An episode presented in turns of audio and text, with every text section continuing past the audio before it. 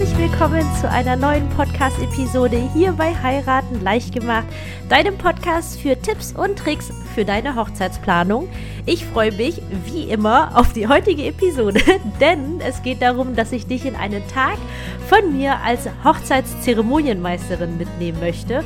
Und dadurch, dass es dann doch mehr geworden ist, als ich angenommen hatte, was ich an einem Tag so tue und ich habe einfach alles mal runtergeschrieben, habe ich mich dazu entschieden, dass das jetzt in zwei Teile geteilt wird. Du hörst jetzt heute den ersten Teil und zwar ähm, geht es darum, was ich an meinem Morgen, wenn ich aufstehe, mache, bis hin zum Nachmittag, bis nach der Trauung. Und dann gibt es in der zweiten Episode dann den Rest nach der Trauung bis hin zum restlichen Abend. Und äh, ich freue mich schon sehr darauf, dich dahingehend mitzunehmen. Und falls du diesen Podcast schon ein bisschen länger hörst, er für dich hilfreich ist, dann würde ich mich sehr, sehr freuen, wenn du für mich einfach auch eine Rezension hinterlassen könntest oder einfach mit den Menschen, die du kennst, in Facebook-Gruppen, wo auch immer, diesen Podcast teilst, weil ich versuche wirklich immer viele, viele Informationen rauszugeben. Und wenn das für dich hilfreich ist, dann teile das sehr, sehr gerne mit anderen, damit wir möglichst dafür sorgen, dass viele Brautpaare da draußen entspannt sind und wirklich ihre absolute Traumhochzeit planen, ohne sich zu verschulden, ohne in Stress zu geraten. Das brauchen wir alles tatsächlich tatsächlich nicht. Ja, damit würdest du mir einen riesengroßen Gefallen tun. Und dann schlage ich vor, starten wir auch direkt los. Wie ein Tag, wie, der, wie er bei mir als Hochzeitsplanerin bzw. als Hochzeitszeremonienmeisterin. An dieser Stelle nochmal eine Erklärung für dich, was eine Zeremonienmeisterin ist. Ein Zeremonienmeister ist die Person, die am Hochzeitstag alles koordiniert. Zum Beispiel, ähm, auf Englisch heißt es Wedding Day Coordinator. Finde ich passt auch ein bisschen besser als Zeremonienmeister, weil ich so gesehen nicht die Zeremonie leite. Das ist nicht zu verwechseln mit einem freien Trauredner oder Traurednerin. Die leiten zwar eine Zeremonie, aber sind halt keine Zeremonienmeister. Und ich beschreibe eben heute, was ich in meinem Job als Hochzeitsplanerin an einem dem Hochzeitstag selbst als Zeremonienmeisterin tatsächlich mache. Und ja, also ich starte einfach mal los. Was mache ich natürlich die letzten Wochen vor einer Hochzeit? Ich bin ganz viel am Planen, basteln, machen und tun, packen, bereitzustellen. Gerade bei einer Hochzeit, da geht es so viele Details. Vielleicht hast du es einfach schon gemerkt. Gerade mit den Gästen, da ist so viel zu kontrollieren. Und da ist einfach für mich, gerade wenn ich viele Hochzeiten am Handeln bin, natürlich absolut absolute Ordnung, das oberste Gebot, weil es natürlich Kleinigkeiten, so teilweise das Schildchen für die Candybar, für die Notfallköfferchen, das vielleicht für das Brautpaar ganz wichtig ist. Und da darf einfach nichts davon untergehen. Und am Vortag kontrolliere ich eben vorher nochmal ganz genau anhand meiner Checkliste, ob alles da ist. Und wenn alles da ist, dann räume ich natürlich mein Auto voll. Ich möchte natürlich am Hochzeitstag, genau wie das Brautpaar selbst, nicht gestresst sein, sondern einfach wirklich meine volle Energie für das Brautpaar zur Verfügung stellen zu können. Und deswegen mache ich natürlich alles, was ich am Vortag schon machen kann, mache ich natürlich am Vortag. Wie es zum Beispiel jetzt auch mit Dekoration der Location ist. Bei mir persönlich ist es tatsächlich eher seltener der Fall. Die meisten Locations werden am Freitag Freitag noch vermietet. Wenn wir jetzt natürlich klassischerweise von einer Samstagshochzeit ausgehen. Das ist übrigens auch nochmal ganz, ganz wichtig für dich zu wissen. Ich versuche jetzt so gut ich kann einfach so den Durchschnitt meiner Hochzeiten zusammenzuzählen, weil wenn du meinen Podcast schon ein bisschen hörst, dann weißt du, jede Podcast, äh, nicht jede Podcast, jede Hochzeit ist so super individuell. Und deswegen ist das, sieh das jetzt einfach das, was ich dir jetzt mitgebe, als Leitfaden. Aber es kommt ja natürlich immer drauf an. Es kommt drauf an, mit wie viel Personen du heiratest, zu welcher Jahreszeit du heiratest, was für eine Trauung du hast, wo die Trauung stattfindet, ob sie auf dem gleichen Gelände ist und so weiter und so fort. Aber dafür gibt es ja natürlich die ganzen anderen Podcast-Episoden von und mit mir, die dir bei der Planung helfen sollen. Und heute versuche ich einfach so einen guten Durchschnitt zu ziehen. Deswegen musst du dir dann für dich einfach das raussuchen, was für dich passt. Und wir kommen zurück zum Thema Auto vollräumen. Mein erstes Auto, das war ein winziges, das war super hübsch, weil es in Perlweiß schimmernd war. Hat für mich total gut zu Hochzeiten und Hochzeitsplanung gepasst. Aber es war ein sehr kleines Auto und deswegen musste ich auch immer ein bisschen Tetris spielen. Gerade, man hat halt wirklich viel dabei. Also ich, ich nenne dir einfach ein paar Beispiele. Natürlich diese ganze Deko, die man mitnimmt, die ganzen Gastgeschenke, die man mitnimmt. Das ist natürlich immer abhängig davon, mit wie vielen Gästen man feiert und dementsprechend ist es dann voll. Dann ist natürlich eine Staffelei noch mit dabei, dann vielleicht noch ein roter oder ein weißer Teppich, so eine große Teppichrolle, das ist natürlich auch nicht wenig. Und ähm, genau, dann wird das Auto vollgepackt, in Tetris-Manier alles vollgemacht. Und dann mache ich meistens am Vortag noch ein kleines Mini-Abschlussgespräch mit dem Brautpaar. Natürlich haben wir vorher schon alles eigentlich besprochen und es gibt inhaltlich für mich jetzt nicht mehr viel zu besprechen, aber für mich ist es immer ganz, ganz wichtig, am Vortag einfach nochmal mit dem Brautpaar zu sprechen, dass sie wirklich sicher sind, dass alles läuft und äh, dass sie wirklich beruhigt schlafen gehen können und natürlich wissen, dass alles am nächsten Tag läuft. Das gehört quasi noch zum Vortag dazu. Dann am Hochzeitstag selbst, ja, ich stehe da natürlich auf. So startet natürlich unser aller Tag. Meistens so gegen 6.30 Uhr. Ich will ja fit sein. Dann mache ich meine Morgenroutine. Das brauche ich auch, weil gerade so eine Hochzeit es ist so cool, es macht so viel Spaß, aber es ist echt anstrengend. Nicht nur, also auch für dich wird das mega anstrengend für dich als Braut sein, aber auch für mich als Hochzeitsplanerin, weil ich ja, wir haben ja so lange auf so eine Hochzeit hingeplant. Das ist ja im Schnitt, würde ich schon sagen, anderthalb Jahre plant man auf eine Hochzeit hin und dann passiert ja auch so unheimlich viel und es soll ja auch bitte alles perfekt sein, so gut es eben geht, weil sonst wird man natürlich keinen Hochzeitsplaner beauftragen und ähm, das raubt mir tatsächlich viel, also das Rauben, das will ich jetzt gar nicht sagen, aber ich gebe so viel Energie einfach in so eine Hochzeit rein, dass es für mich eben auch ganz, ganz wichtig ist, dass ich fit bin, gut genährt bin, um den Tag zu starten. Und äh, ja, starte dann auch oftmals, dass ich dann die Braut oder den Bräutigam der Familie und den Trauzeugen einfach schreibe, einfach so als gute Laune, Kickstart in den Tag, egal wie sie alle geschlafen haben. Manchmal ist es ja auch so, dass dann einer vom Paar dann voll aufgeregt ist, nicht richtig schlafen kann und dass ich da einfach nochmal die darauf äh, pole einfach, dass es ein richtig, richtig cooler Tag wird. Ja, dann ist die große Frage meine Routenplanung. Das habe ich natürlich alles vorher schon geplant. Ähm, entweder geht es dann direkt zur Hochzeitslocation. Ähm, je nachdem, wenn es eine weitere Location ist, die zum Beispiel weiter weg ist, fahre ich natürlich am Vortag schon hin. Aber alles, was ich jetzt sage, jetzt mal bis anderthalb, zwei Stunden erreichbar ist, ähm, je nachdem, je nach Planung, fahre ich dann zum Beispiel auch vor noch beim Tortenbäcker oder Florist dabei. Tortenbäcker als Beispiel, ich lasse es mir natürlich bestenfalls immer anliefern, weil die natürlich auch einen Kühlwagen haben. Das ist alles ein bisschen sicherer und entspannter. Aber wenn ich zum Beispiel Paare habe, die super kurzfristig anfragen und dann willst du natürlich den Tortenbäcker haben, der die geilste und leckerste Torte hat, natürlich zu einem guten Preis wohl bemerkt, weil das ist ja das Ding. Man kriegt natürlich immer einen Tortenbäcker her, egal zu welcher Zeit. Also man kann ja auch wirklich sagen, hey, wir wollen nächste Woche heiraten. Klar kriegt man eine Torte her, aber dann ist es manchmal vielleicht eben nicht so die gewünschte Qualität, nicht die gewünschte Optik und ja, und manchmal bin ich halt eben spät dran mit der Planung. Dann hat mein Tortenbäcker zum Beispiel keine Zeit für eine Auslieferung und dann gibt es ja mich als Zeremonienmeisterin. Dann kann ich mich ja drum kümmern und hole dann zum Beispiel die Torte ab. Oder wenn es zum Beispiel eine kleinere Hochzeit ist oder wo die Dekoration nicht so super aufwendig ist, dann übernehme ich zum Beispiel die Deko. Alternativ wäre es halt so, dass es nur eine Floristin oder eine Dekorateurin oder ein Team zum Beispiel macht. Aber wenn das halt eben nicht so super aufwendig ist, das übernehme ich das zum Beispiel oder auch teilweise. Es kommt halt wirklich immer drauf an. Oder ich hole den Brautstrauß ab. Das wäre jetzt quasi so ähm, typische Stops, die ich dann an meinem Vormittag hätte. Ähm, dadurch, dass die Geschäfte meistens erst ab neun eröffnen, komme ich dann eben zwischen neun und zehn, je nachdem, in der Location an und ähm, ja, und vor Ort ist dann erstmal ganz, ganz wichtig, ich finde, gerade bei einer Hochzeit, es geht ja nicht nur um das Ergebnis, sondern, also, dass alles perfekt ist, sondern für mich ist halt voll wichtig fürs Brautpaar, dass alles so richtig harmonisch abläuft und dass alles float. Und dazu gehört für mich zum Beispiel zum Job einfach ganz klar dazu, dass ich mit allen Menschen, die irgendwie an der Hochzeit beteiligt sind, das ist dann natürlich Brautpaar ganz erster Stelle, weil das sind in Anführungszeichen meine Kunden, wobei ich sie jetzt nicht als Kunden sehe, sondern das sind einfach für mich sehr liebgewonnene Menschen, wo ich einfach auch wirklich will, dass der Tag so wird, wie sie es sich vorgestellt haben. Und ich werde dann erstmal mal grundsätzlich in der Location gucken, wer erstmal alles da ist, allen einfach mal Hallo zu sagen, eine kurze Besprechung zu machen. Denn je nachdem, wo deine Hochzeit zum Beispiel stattfindet, ähm, jetzt zum Beispiel, wenn du jetzt in einem großen Hotel heiraten solltest, dann gibt es halt immer eine Bankettleitung. Eine Bankettleitung ist halt die Person, die sich darum kümmert, dass Veranstaltungen koordiniert werden. Das ist dann so das Bindeglied zwischen so Küche und Serviceteam.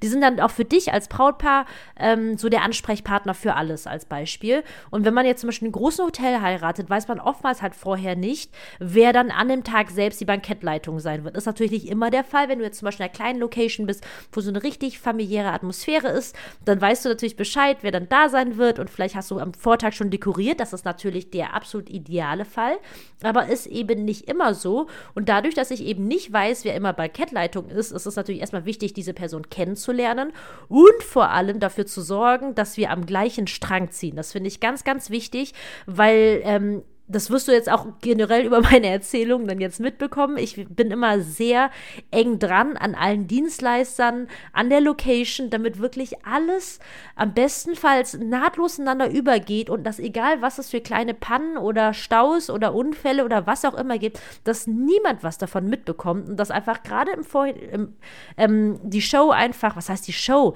Es geht ja auch nicht darum, irgendwas zu vertuschen, aber mir ist es halt wichtig, dass das Brautpaar halt einfach super entspannt ist und weiß, dass dass sich um alles gekümmert ist. Das ist ja auch tatsächlich mein Job. Ja, und da habe ich meistens erstmal eine kurze Besprechung. Und ähm, ja, und mir ist halt immer wichtig, ein gutes Verhältnis zu haben, weil dann fluppt einfach alles besser. Und dann ist es tatsächlich so, ich meine, das kann man jetzt nicht erwarten, aber man kriegt halt oftmals kleine Nettigkeiten dazu. Also, das, das lohnt sich wirklich. Also zum Beispiel habe ich dann teilweise auch für ein Brautpaar schon mal da haben die, zum Beispiel gab es dann eine Location am Strand, am Meer und die hatten so ein richtig cooles Rondell und das wäre halt super teuer gewesen, das nochmal extra anzumieten. Das war halt generell fürs Brautpaar schon super teuer, in diesem Hotel zu sein. Und sie hätten halt gern in diesem Rondell gefeiert, aber das war halt unheimlich teuer. Ich glaube, es hat nochmal 6000 Euro zusätzlich gekostet und ähm, deswegen hatten sie sich entschieden, oben auf dem Pool zu heiraten. Das war halt auch super schön, gar keine Frage. Aber ich habe es dann halt geschafft, weil ich natürlich auch so ein paar Kleinigkeiten gefunden habe. Und das ist natürlich alles eine Frage dessen, wie man es verpackt und kommuniziert. Und habe es dann echt noch geschafft, für das Brautpaar diesen Spot direkt am Meer, diese Rotunde, 6000 Euro nochmal klar zu machen. Und deswegen sage ich an dieser Stelle nochmal ganz klar, es lohnt sich, mit diesen Leuten gut zu stellen, beziehungsweise mit allen eigentlich. Also für mich ist es auch wichtig, dass man alle zusammen wirklich einen schönen Tag haben, einfach weil dann wird das Ergebnis ja auch besser. Ganz klar. Und äh, genau, das ist für mich ganz, ganz wichtig. Dann geht es als nächsten Schritt natürlich an die Deko der Location. Ganz. Ähm, und von je nach Personenanzahl und äh, was gemacht werden soll, kann das halt wirklich schon einige Zeit in Anspruch nehmen. Und ich nenne jetzt als Beispiel zum Beispiel Hussen überziehen mit Schleifen. Also wenn du jetzt wirklich mehr als 60, 70 Gäste hast oder auch sogar über 100 Gäste und du da quasi über jedes Tisch oder Stuhl dann Hussen drüber ziehen willst und noch Schleifen machen möchtest, sieht das zwar natürlich mega schön und mega hübsch aus, aber glaub mir, das dauert und deswegen ist an dieser Stelle wichtig, plan dir bitte genug Zeit ein.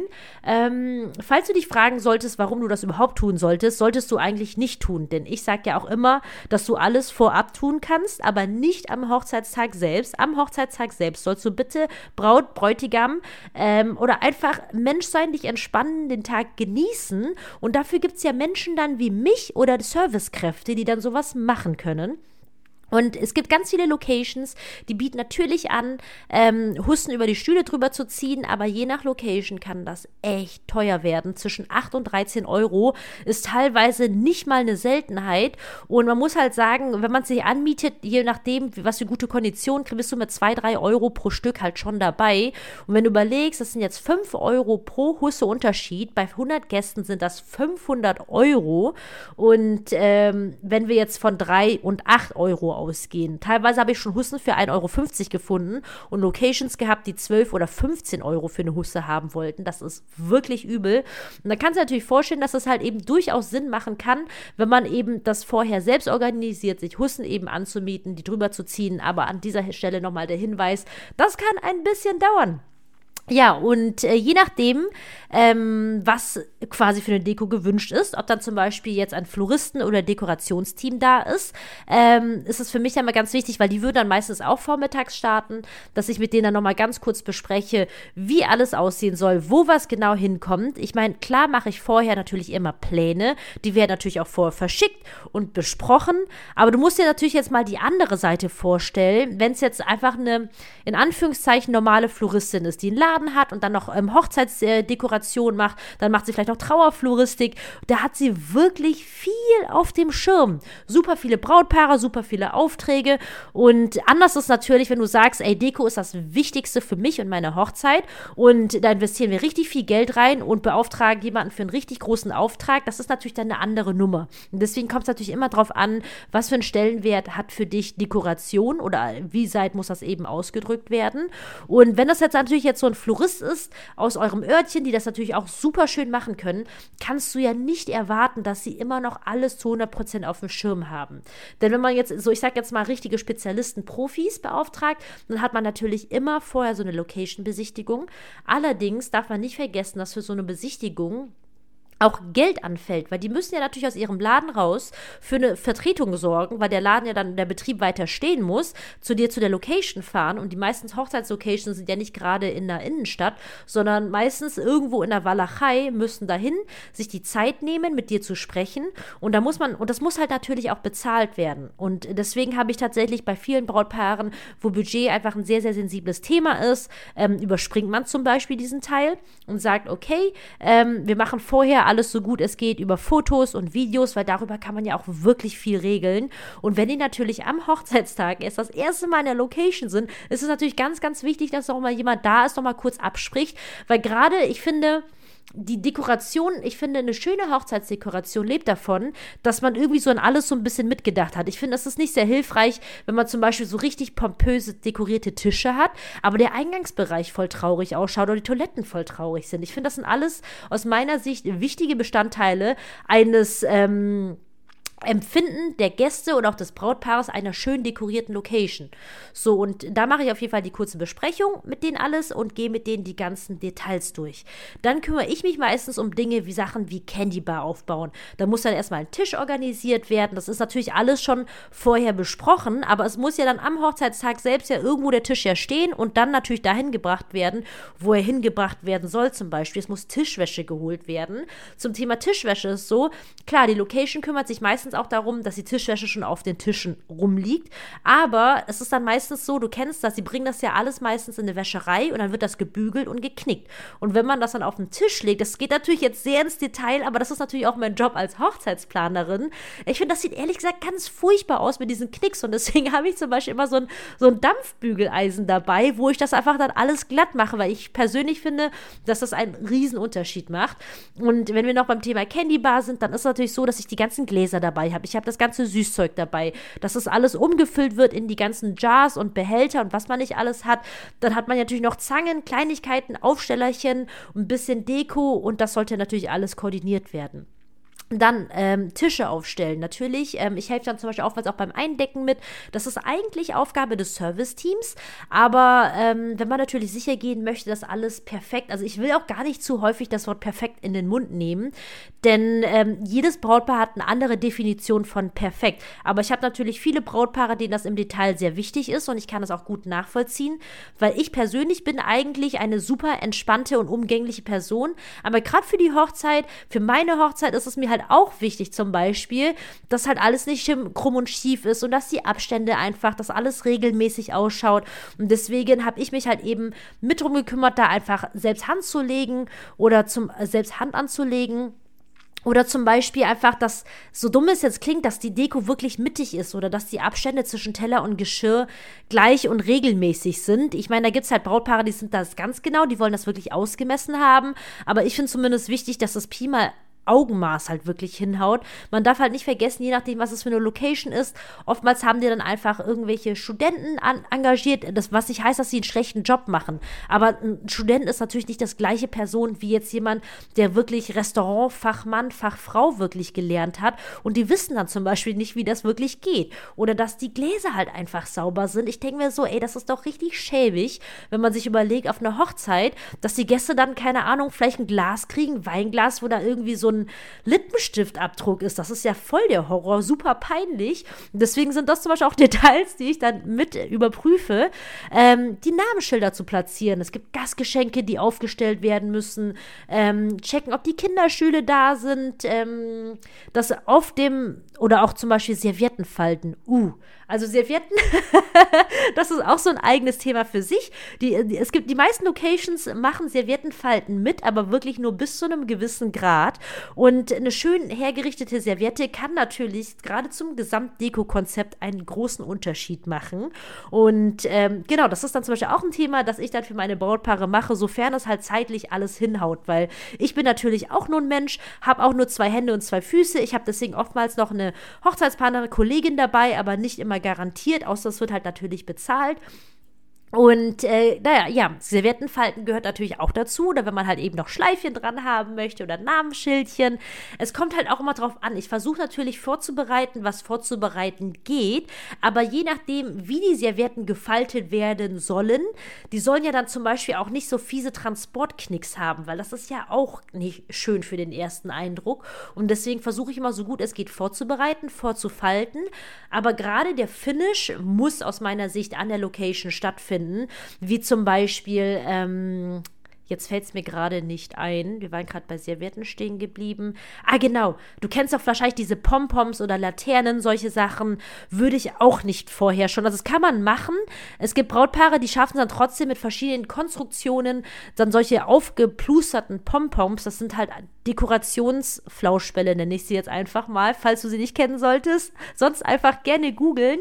Und es gibt schon Möglichkeiten, das zu transportieren, aber ich persönlich, ich sehe den Unterschied und deswegen will ich halt, das ist wie Essen. Essen muss halt frisch sein. Oder auch Sekt. Ein Sekt soll nicht schal sein, da komme ich auch gleich noch dazu. Und ähm, ja, was ich dann auch noch vor Ort mache, ist dann solche Kleinigkeiten wie Notfallkörbchen aufstellen, einfach komplett die Location abgehen, gucken, ob alles sauber sind, einfach auch die Fenster. Das ist halt, je nachdem, in welcher Location du bist, haben die halt auch ein unterschiedliches Maß und Standard an Hygiene. Und natürlich wünscht man sich oder hat man natürlich die Erwartungshaltung, dass alles sauber und tippitoppi zu sein hat, aber das ist halt nicht immer zwangsläufig der Fall. Und deswegen finde ich es halt wichtig, einfach eine Person zu haben, die über sowas drüber schaut. Hängt natürlich auch von dir ab, ob dir sowas auffallen würde. Ich bin da, ich will nicht sagen pingelig, aber ich habe da schon ein Auge für. Und wenn ich jetzt auf meiner Hochzeit da so große Fenster hätte, die dann so voll verschliert werden, das finde ich geht halt natürlich auch nicht.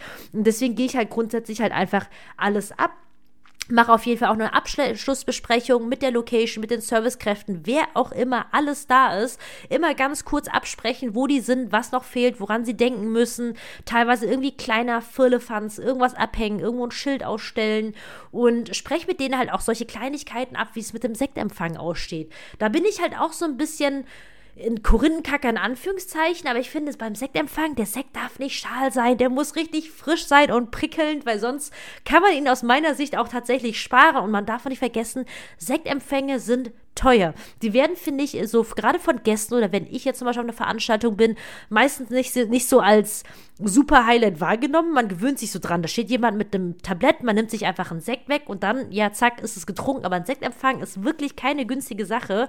Und deswegen finde ich, muss es gut schmecken. Und gerade wenn man noch pimpen will, zum Beispiel eine Prosecco-Bar oder irgendwas dergleichen, dass ich mit der Location eben nochmal bespreche, wie wir es machen, dass ich meistens dann ein Zeichen gebe. Es hängt natürlich auch davon davon ab, ob dann die Trauung in der Location stattfindet. Das ist natürlich einfach. Wenn die Trauung in der Location stattfindet, dann kann ja, sehen ja die Servicekräfte, wann die Trauung vorbei ist. Man hat natürlich immer grob einen zeitlichen Fahrplan, aber je nachdem kann das sich natürlich alles ein bisschen zeitlich nach hinten ziehen oder nach vorne, auch vom Wetter abhängig.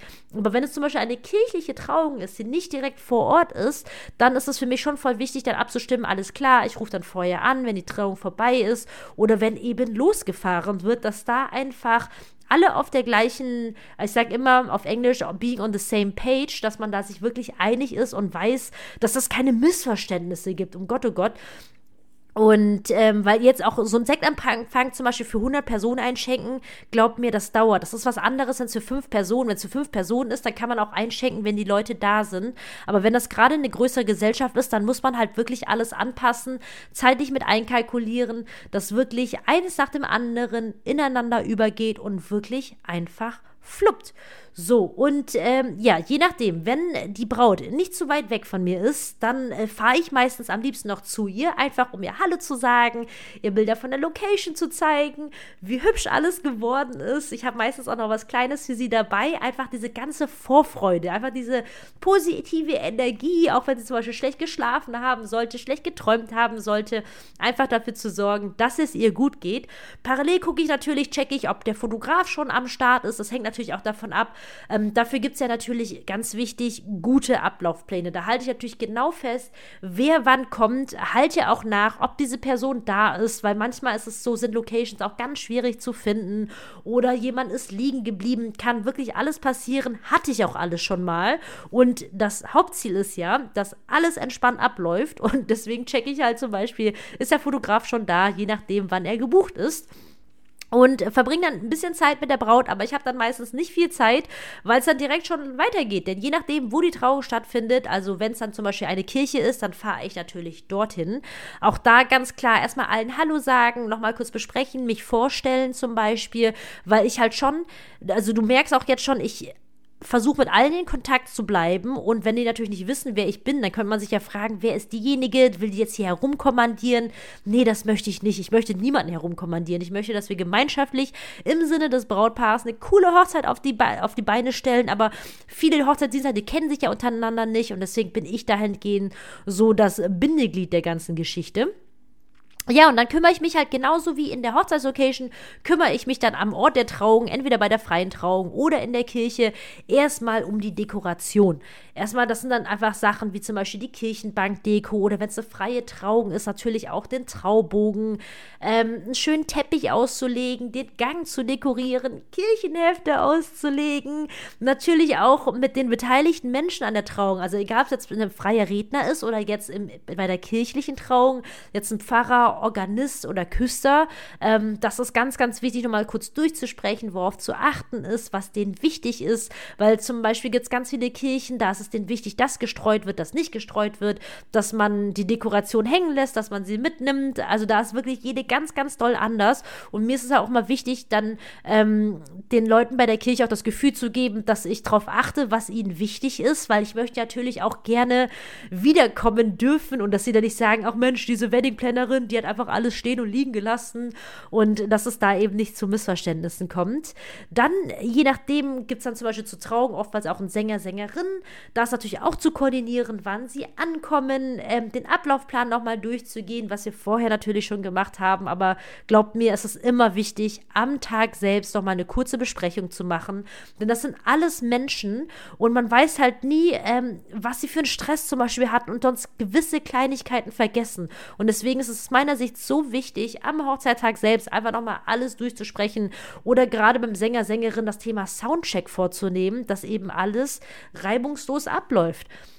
Was ich dann auch mache, natürlich parallel dann dazu, weil wir haben dann meistens dann um diese schon ähm, Mittagszeit auf jeden Fall, dass ich ähm, je nachdem oder früher Nachmittag, wann die Trauung stattfindet, dass ich auf jeden Fall Familien, Eltern Hallo Hallo sage, wenn die schon da sind, mit den Trauzeugen, mit den Brautjungfern nochmal wirklich abzusprechen mit allen Beteiligten, weil meistens hat man ja so WhatsApp-Gruppen mit Brautjungfern oder telefoniert halt kurz mit denen, aber auch nicht mit allen und dass man da eben nochmal wirklich drüber spricht, wie soll der Einlauf ablaufen, wie sieht es dann nach der Kirche aus, wie läuft der Auszug, gibt es Überraschungen, weil die gibt es wirklich häufig und dass man da nochmal wirklich sich abstimmt, dass alle alles wirklich super abläuft.